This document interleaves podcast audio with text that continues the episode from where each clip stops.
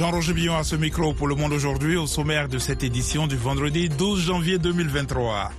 Cérémonie d'ouverture de la Cannes 2023 demain à Abidjan, suivi du match inaugural entre le pays hôte, la Côte d'Ivoire et la Guinée-Bissau. Les détails à suivre dans un instant dans le journal de la Cannes avec Yakuba Ouedraogo, envoyé spécial VO Afrique. Le Cap Vert est devenu le troisième pays africain à éradiquer le paludisme. Les Comoriens sont appelés aux jeunes dimanche pour élire leur président. Cinq candidats affrontent le sortant Assoumani Azali. Pour dimanche, l'actuel président en exercice de l'Union africaine promet un scrutin transparent et sécurisé, rejetant les accusations selon lesquelles il utiliserait l'armée pour intimider les électeurs. À suivre les enjeux de ce scrutin dans la partie magazine. Au Soudan, plus de 30 civils tués à Khartoum, dont 23 dans des bombardements aériens. Israël rejette les accusations de génocide devant la Cour internationale de justice. La 34e Coupe d'Afrique des Nations commence ce samedi soir en Côte d'Ivoire. Les 24 nations qualifiées pour le plus grand rendez-vous du football africain ont pris leur quartier aux quatre coins de la Côte d'Ivoire. La compétition peut commencer demain avec le match d'ouverture entre la Côte d'Ivoire et la Guinée-Bissau. Nous retrouvons à Abidjan nos envoyés spéciaux Yakuba Oudrago et Bagassikura.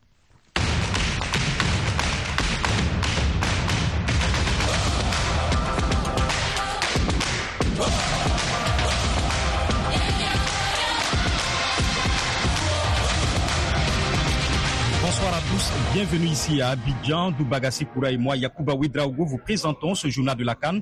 Le coup d'envoi de la 34e édition de la Coupe d'Afrique des Nations va être donné demain samedi au stade Alassane Ouattara des Bempé d'Abidjan. La Côte d'Ivoire affronte la Guinée-Bissau dans cette rencontre inaugurale. Les éléphants sont prêts, affirme en conférence de presse d'avant-match leur sélectionneur, Jean-Louis Gasset. Les équipes favorites, on les connaît. Vous avez le tenant du titre, vous avez le demi-finaliste de, de, la Coupe du Monde. Nous, euh, on fait notre petit bonhomme de chemin. Il y a 20 mois que je suis sélectionneur. On a essayé de, de faire au mieux. Et aujourd'hui, je pense qu'on est prêt. La dernière canne organisée par les Ivoiriens remonte à 1984, il y a 40 ans. C'est donc tout un peuple qui est derrière son équipe espérant s'imposer à domicile. La pression est forte sur les épaules des joueurs, mais aussi sur celle du coach Jean-Louis Gasset, qui en est bien conscient. Euh, une pression de plus, euh, je ne pense pas. Mais euh, il, va falloir qu'on vive l'événement. Moi aussi, je, je débute euh, la canne, on m'annonce un stade en feu. Je, je languis de connaître. Le, mon travail, c'est de, de transformer cette pression en du positif. La Côte d'Ivoire mise sur une défense solide avec un milieu de terrain impressionnant. Seko Fofana, Franck Kessier, Ibrahim Sangaré. L'attaque remaniée à la dernière minute va être dirigée par Jean-Philippe Crasso. Sébastien Haller et Simon Adengra se remettent toujours de blessures et vont rater donc ce match d'ouverture. Une bonne nouvelle pour les Bissau Guinéens qui estiment que leur groupe est très relevé, selon leur coach Bassiro Kandé. Je pense que notre groupe est muito forte, comme dit. Notre groupe est un groupe de morte. Avec la Côte d'Ivoire, la Guinée équatoriale et le Nigeria, je pense que notre groupe est celui de la mort. Nous savons que ce sont des pays d'un autre niveau. La Guinée-Bissau est dans une phase de progrès depuis 2017. Et grâce à Dieu, nous avons été présents et toutes les équipes qui sont en phase finale sont de grandes équipes.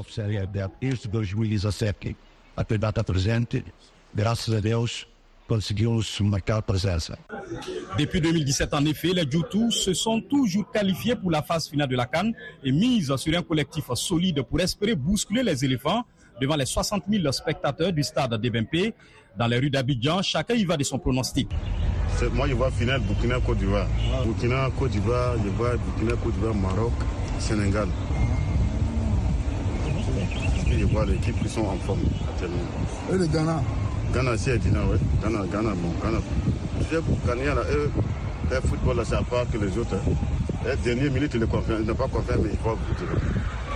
Les Ghanéens sont bien.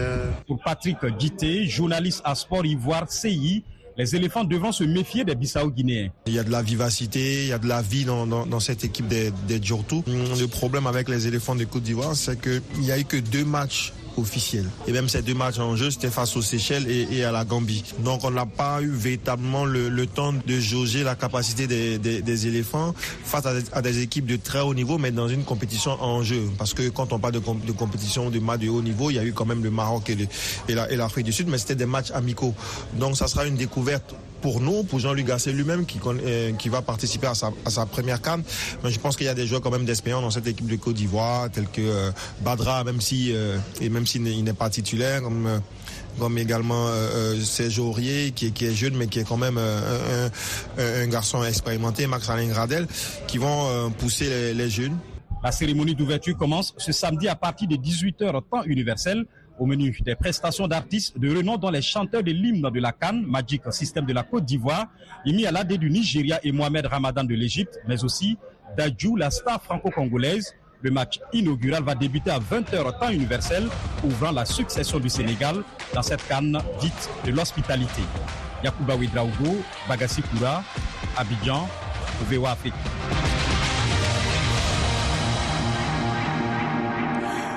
Rebonsoir Jean-Roger Billon pour vous présenter le reste de l'actualité en Afrique et dans le monde. Le Cap Vert est devenu le troisième pays d'Afrique où le paludisme est officiellement éradiqué. C'est ce qu'a indiqué l'Organisation mondiale de la santé. Le point avec Rosine Monizero. Le Cap Vert, État insulaire d'environ 500 000 habitants, est le troisième pays africain, après l'île Maurice et l'Algérie, auquel l'OMS reconnaît d'avoir entièrement éliminé le paludisme. La réussite du Cap Vert est un rayon d'espoir pour la région africaine et au-delà. Elle démontre qu'avec une volonté politique forte, éliminer le paludisme est un objectif atteignable, déclare le docteur Matidiso Moeti, directrice régionale de l'OMS pour l'Afrique. Plus de 40 États ont obtenu la même certification, décernée quand un pays fournit la preuve que la chaîne de transmission domestique par les moustiques est interrompue à l'échelle nationale pendant au moins trois années consécutives. Depuis le dernier pic des années 1980, le paludisme ne subsistait plus que dans deux îles, Santiago et Boa Vista. Le paludisme continue cependant à causer la mort de quelques 608 000 personnes pour près de 250 millions de contaminations à travers le monde, selon l'OMS. La plupart des 580 000 décès sont en Afrique, 95% du total mondial et 94% des contaminations. La Cour suprême du Nigeria a rejeté aujourd'hui une série de recours contre les résultats des élections des gouverneurs en mars 2023, fragilisant le parti présidentiel dans plusieurs États. La Cour suprême a statué en faveur de cinq gouverneurs de partis de l'opposition, dont l'un des principaux, le Parti démocratique populaire, PDP, dans trois États, et en faveur de trois gouverneurs appartenant au parti du président Bola Ahmed Tinubu, le Congrès des progressistes. Les États-Unis ont félicité Félix Tshisekedi pour sa réélection à la présidence de la République démocratique du Congo, a déclaré le département d'État américain, tout en notant les retards et les obstacles au vote le jour de l'élection. Pour beaucoup, des incidents de fraude et de corruption ont soulevé des doutes quant à l'intégrité des résultats, a déclaré Washington. Les États-Unis ont exhorté les autorités congolaises à demander des comptes à ceux qui ont tenté de saper la volonté du peuple. L'ex-président sud-africain Jacob Zuma va sceller une alliance avec Es Magashule, ancien secrétaire général de l'ANC, le potentiel Front Uni. Magashule Zuma visera en vue des élections générales prévues entre mai et août à s'éloigner de la politique traditionnelle, a déclaré aujourd'hui aujourd'hui dans un communiqué le Congrès africain pour la transformation, ECT, fondé par Es Magashule, promettant une nouvelle ère de collaboration et de changement. Jacob Zuma, 81 ans, n'a pas quitté l'ANC, mais il a appelé à voter pour un petit parti radical baptisé Umkoto We Sizue. Selon les observateurs et plusieurs sondages, l'ANC pourrait perdre sa majorité parlementaire pour la première fois de son histoire et être contraint à former un gouvernement de coalition. Soudan, au moins 33 civils ont été tués ce jeudi à Khartoum, dont 23 dans des bombardements, dans des bombardements de l'armée de l'air sur un quartier du sud-est de la capitale. Davantage avec Alexandrine Olognon. Dix civils ont été tués par des échanges de tirs d'artillerie dans la périphérie sud de Khartoum, selon un comité d'avocats pro-démocratie. 23 civils ont été tués dans le quartier de Soba et il y a de nombreux blessés. Les efforts diplomatiques pour des négociations de paix au Soudan, notamment des États-Unis, de l'Arabie saoudite et plus récemment du bloc régional de l'Afrique de l'Est, l'IGAD, ont jusque-là échoué. 24 millions d'enfants vivront la catastrophe d'une génération si la guerre se poursuit, prévient l'UNICEF. L'ONU et les ONG ne cessent de mettre en garde contre l'utilisation d'enfants soldats dans le pays où paramilitaires et miliciens tribaux ont de longue date eu recours à des enfants. Le conflit qui oppose l'armée aux paramilitaires depuis le 15 avril 2023 a fait plus de 12 000 morts selon une estimation de l'ONG ACLED. Selon les Nations Unies, la guerre a aussi déplacé plus de 7 millions de personnes. VOA Afrique, à Washington, vous êtes à l'écoute du monde aujourd'hui. Israël a déclaré aujourd'hui ne pas chercher à détruire le peuple palestinien à Gaza, se défendant d'une accusation de génocide totalement dénaturée et malveillante.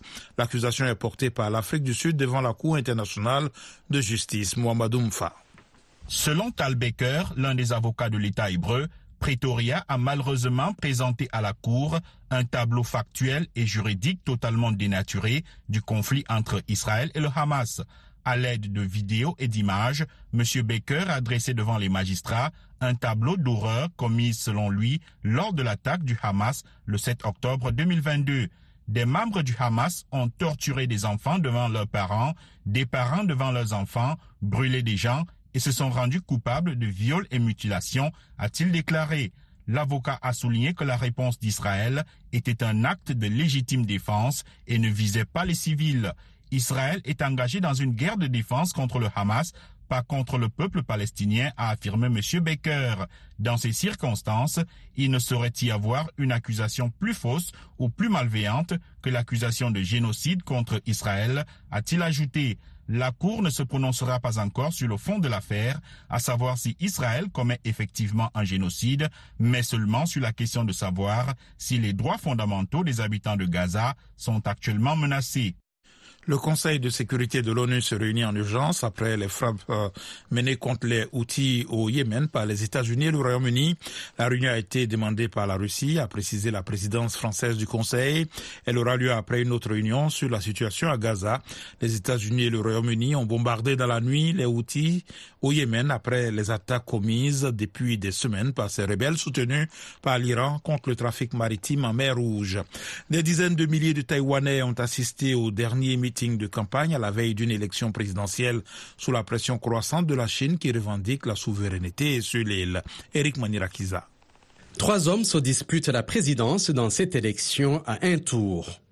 Hier, la Chine a appelé les électeurs de Taïwan à faire le bon choix en fustigeant le grave danger, selon elle, que représente le vice-président sortant et candidat du Parti démocratique progressiste, donné comme favori pour ses positions en faveur de l'indépendance. Aujourd'hui, l'armée chinoise a promis d'écraser toute tentative d'indépendance de Taïwan et Washington a mis en garde la Chine contre toute réaction aux résultats sous forme de plus de pression militaire ou des actions coercitives, estimant qui revient aux électeurs de Taïwan de décider de leurs prochains dirigeants librement et sans ingérence extérieure. La Chine a toujours considéré Taïwan, anciennement appelé Formose, comme partie intégrante de son territoire. Les États-Unis, premier soutien militaire de l'île, ont prévu d'envoyer une délégation informelle sur l'île après le vote. Le chef de la diplomatie américaine, Anthony Blinken, a rencontré Liu Jianshao à la tête de la division du comité central du Parti communiste chinois à la veille des élections à Taïwan. Liu Jianshao s'est montré mesuré dans ses réponses sur Taïwan, mais a noté l'engagement des États-Unis à ne pas soutenir l'indépendance de Taïwan. Washington ne reconnaît pas Taïwan comme un État et considère la République populaire de Chine comme le seul gouvernement légitime. Et puis, 2024 pourrait bien battre le record de chaleur établi l'année dernière, a mis en garde l'ONU, appelant à réduire drastiquement les émissions de gaz à effet de serre pour combattre le changement climatique. Sous l'impulsion du phénomène météorologique El Niño, la tendance de réchauffement va s'accroître.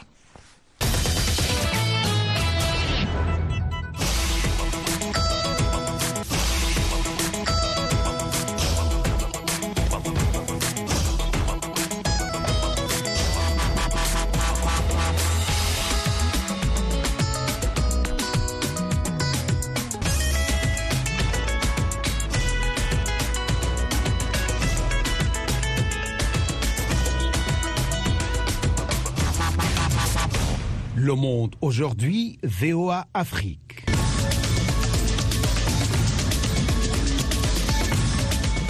Vous êtes à l'écoute du Monde aujourd'hui sur VOA Afrique. Jean-Roger Billon de retour avec vous pour les dossiers du jour. Les Comoriens iront aux urnes ce dimanche pour élire le président. Près de 340 000 électeurs doivent choisir entre six candidats, dont le chef de l'État sortant, Azali Assoumani, qui brigue un troisième mandat consécutif. Une partie de l'opposition a boycotté le scrutin et a appelé les électeurs à rester chez eux, dénonçant ce qui est à ses yeux un scrutin biaisé. Le président, lui, promet la sécurité et vante son bilan économique. Abdourahmandia fait le point. Ce vendredi est dernier jour de campagne pour les candidats à la présidentielle. Une bonne partie de l'opposition ne prend pas part au scrutin, dénonçant un manque de transparence, estimant que les jeux sont faits d'avance. Mais cinq opposants ont décidé d'y aller. Parmi eux, l'ancien ministre Burhana Madou. Ses partisans pensent qu'il peut incarner le changement. Du coup, pour moi, en tant que jeune, vu les idées qu'il a avancées dans, le gouvernement de sa campagne, donc je crois que c'est le candidat que j'appellerai tous les jeunes comoriens qui sont capables de voter, de soutenir la candidature de Burhan Hamidou. La décentralisation fait partie de ces piliers et vu qu'il il était ministre de l'Intérieur, il était parmi ses, points phares il a décentralisé, il a mis des préfectures partout. Donc sur ces points, est, on on peut rien reprocher. Depuis son retour au pouvoir par les urnes en 2016, l'ancien colonel putschiste Azali Azoumani, qui avait pris le pouvoir par les armes en 1999, est accusé de museler ses opposants les plus virulents et d'avoir jeté en prison bon nombre d'entre eux. D'autres ont dû s'exiler. Pour dimanche, l'actuel président en exercice de l'Union africaine promet un scrutin transparent et sécurisé, rejetant les accusations selon lesquelles il utiliserait l'armée pour intimider les électeurs. Ce qui a été convenu, c'est que les policiers et les gendarmes seront dans le bureau et dans les couloirs, sans armes, et les militaires seront aussi là-bas au cas où voilà ce qui a été décidé qui sera respecté. Également critiqué dans le domaine des droits humains, le président Assoumani a préféré mettre en avant ses réalisations sur le plan des infrastructures. Mais depuis 2016 qu'on est ici, bon, malgré les turbulences qu'il y a eu, paix sécurité qui a permis effectivement des actions qui ont sont mises sur le terrain, dans tout le domaine, la santé, les infrastructures. Mais je pense que ça, c'est le vrai deal que nous avons et que moi, je demanderai à ceux qui vont me succéder d'assurer la continuité de l'État par rapport à la paix et la sécurité. La lutte contre la pauvreté sera au top des priorités du président qui sera élu à l'issue des élections de dimanche dans cet archipel de l'océan Indien de 870 000 habitants. Selon la Banque mondiale, 45% de la population vivent sous le seuil de pauvreté, poussant des milliers de jeunes sur le chemin de l'émigration irrégulière, notamment vers l'île française de Mayotte. VOA Afrique, 24 heures sur 24, à Bamako, au Mali, sur 102 FM. Cap sur la région de Bandiagara, au cœur du Mali, depuis l'incident survenu entre les villages de Parou et Songobia, où des individus armés non identifiés ont saboté les ponts de la route nationale 15. Le trafic routier dans cette zone a pris un sérieux coup. Les voyageurs se tournent désormais vers la route touristique, devenue leur unique voie d'approvisionnement. Cette route pourtant n'est pas sans danger, ce qui a eu pour conséquence une flambée des prix du carburant et des produits de première nécessité. Le reportage de notre correspondant Tidiani Ouedraogo. Nous sommes sur la route touristique entre Bandiagara et Bankas. Pour éviter des accidents sur cette route dangereuse, les passagers choisissent de marcher sur des kilomètres. Fatmata Dumbo emprunte ces tronçons pour la première fois. J'ai quitté mon village. Je suis en partance pour Bamako. La marche sur la colline est dure pour moi. Depuis le sabotage des ponts sur la route nationale RN15, les usagers empruntent la route touristique. Une route très dangereuse. Plusieurs accidents s'y sont produits. Boaka Tanapo est un jeune chauffeur. Son véhicule s'y est renversé juste à la descente de la montagne. La route touristique Banyagara-Bankas est devenue un calvaire pour nous. J'ai dévié un gros porteur et j'ai perdu le contrôle pour cogner le caillou. Il y a eu des blessés. Mon apprenti a eu une fracture à la jambe. Il a été évacué à l'hôpital de Sévaré. En plus, des engins explosifs sont souvent posés sur ces tronçons. Sur place, le groupe d'autodéfense a repéré trois engins, comme nous l'indique Yaya du groupe d'autodéfense d'Anna Amassabou. Les groupes armés ont posé trois engins explosifs. Le premier, c'était entre Badiagara et Djombolo. Les militaires ont pu désamorcer. Nous avons identifié deux autres la semaine dernière. Une voiture transportant du sable en a RT1. Heureusement, il n'y a pas eu de mort. Une situation qui a eu un impact économique sur cette région. Les carburants et les autres produits de première nécessité sont devenus chers.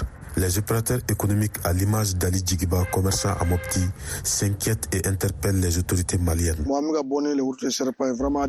La route touristique est vraiment dangereuse. Nos activités tournent au ralenti. Il est temps que les autorités réagissent pour euh, la reprise du trafic sur la route nationale 15. Les autorités régionales de Badjangara s'activent pour la réhabilitation des ponts. Le gouverneur de Badjangara, Sid Mohamed El Béchir, a effectué une visite sur les ponts sabotés, malgré la résistance des groupes armés, comme l'attestent les essences de tir à l'arme route. Nous sommes engagés pour notre pays, pour sa stabilité, pour la pacification de cette région de Banyangara. Cette lutte contre le terrorisme, qui n'épargne ni enfants ni femmes, en posant des EI sans distinction, c'est une route fréquentée. Nous pouvons que les combattre. Bien avant la crise sécuritaire dans les centres du Mali, cette route était empruntée par des milliers de touristes venus de par le monde pour visiter et contempler la beauté du pays d'Ogon.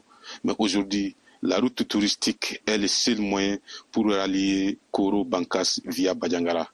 Tidjani Wedrago sur les hauteurs de Kani Bonzon pour VOA Africa. Washington, la voix de l'Amérique, vous êtes à l'écoute du monde aujourd'hui. Retrouvez-nous aussi sur Internet, Facebook et sur votre portable. Au Bénin, à la fin des festivités de la première édition des Vodun Days du 9 au 10 janvier, le président béninois a reçu la presse internationale dont VOA Afrique. Patrice Talon a évoqué plusieurs questions dont la place réservée à la diaspora américaine, surtout aux Africains américains en quête d'identité. Les précisions avec notre correspondante à Cotonou, Ginette Fleur Adandé.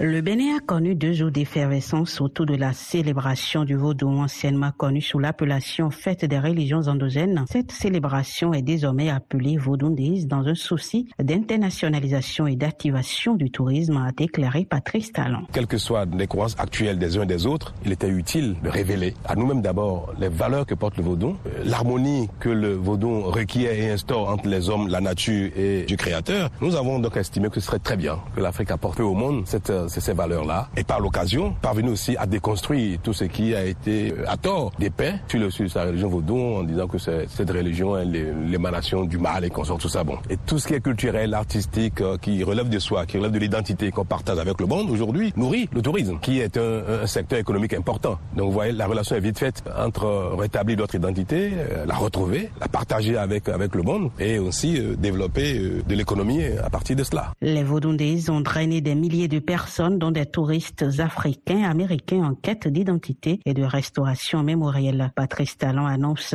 que les réflexions sont en cours pour que les lois de la République puissent permettre à ces descendants d'Afrique de se sentir chez eux. Pour moi, ce qui est important, c'est pouvoir dire, proclamer que le Bénin est également le, la terre natale de chaque afro-descendant et, faire la démarche euh, morale, même spirituelle, pour se convaincre de ce que euh, un Martiniquais, un Jamaïcain, un Américain afro-descendant est un Béninois. C'est cela que nous souhaitons, nous, nous voudrions construire. Euh, réflexion est en cours actuellement pour voir comment on peut traduire tout cela dans la République, le lien entre ce besoin mémoriel euh, avec les lois de la République. Les chemins sont possibles et nous allons bientôt trouver ou exprimer ces solutions que nous avons trouvées pour donner une réponse concrète à ce besoin-là pour nous-mêmes et aussi pour les afro-descendants. Que le Bénin est le pays de tout afro-descendant qui se sent béninois. Patrice Talon se dit conscient de heurter la sensibilité religieuse de beaucoup qui continuent de peindre en noir le vaudou, mais il considère que ces charges d'État l'obligent à voir au-delà de ses croyances personnelles. Je mesure le risque. Vous savez, les religions sont en compétition. Moi, je suis chrétien, catholique pratiquant, mais euh, je vois combien euh, ce, mon action actuellement peut heurter l'intérêt de la propagation de la foi chrétienne. Et,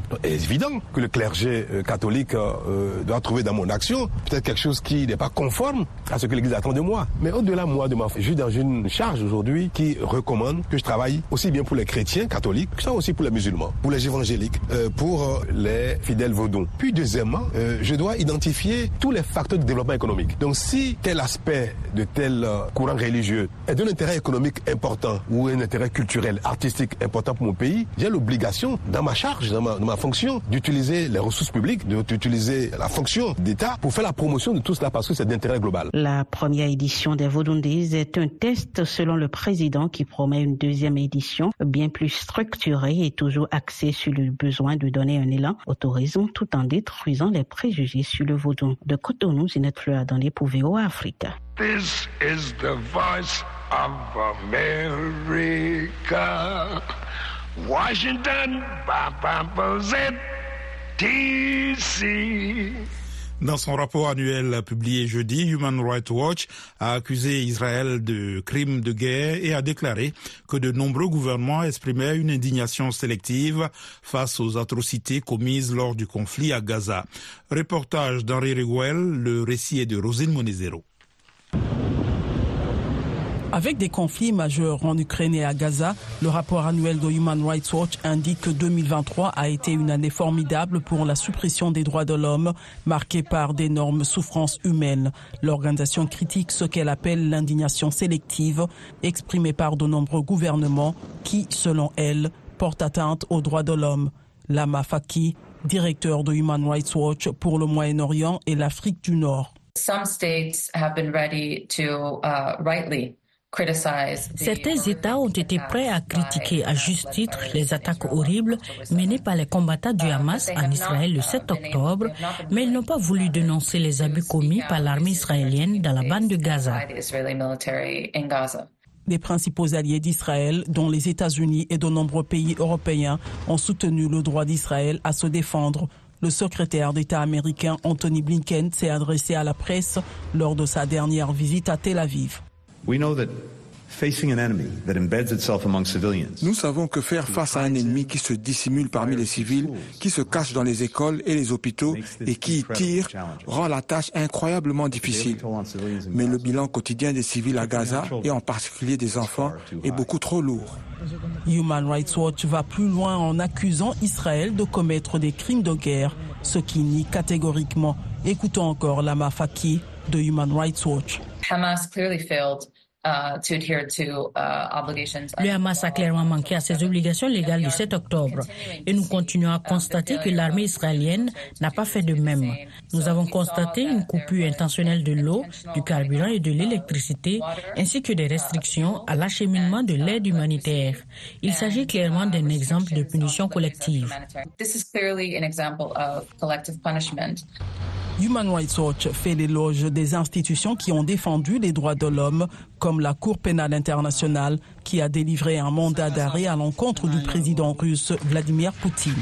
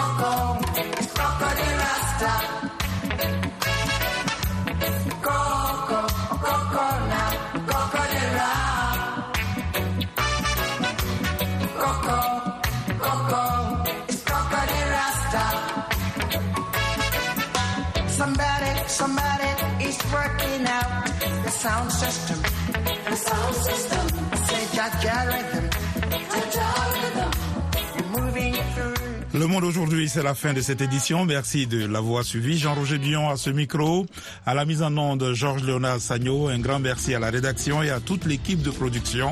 Rendez-vous sur notre site internet voafrique.com et nos pages Facebook, YouTube, la plateforme X et Instagram pour un suivi de l'actualité 24 heures sur 24.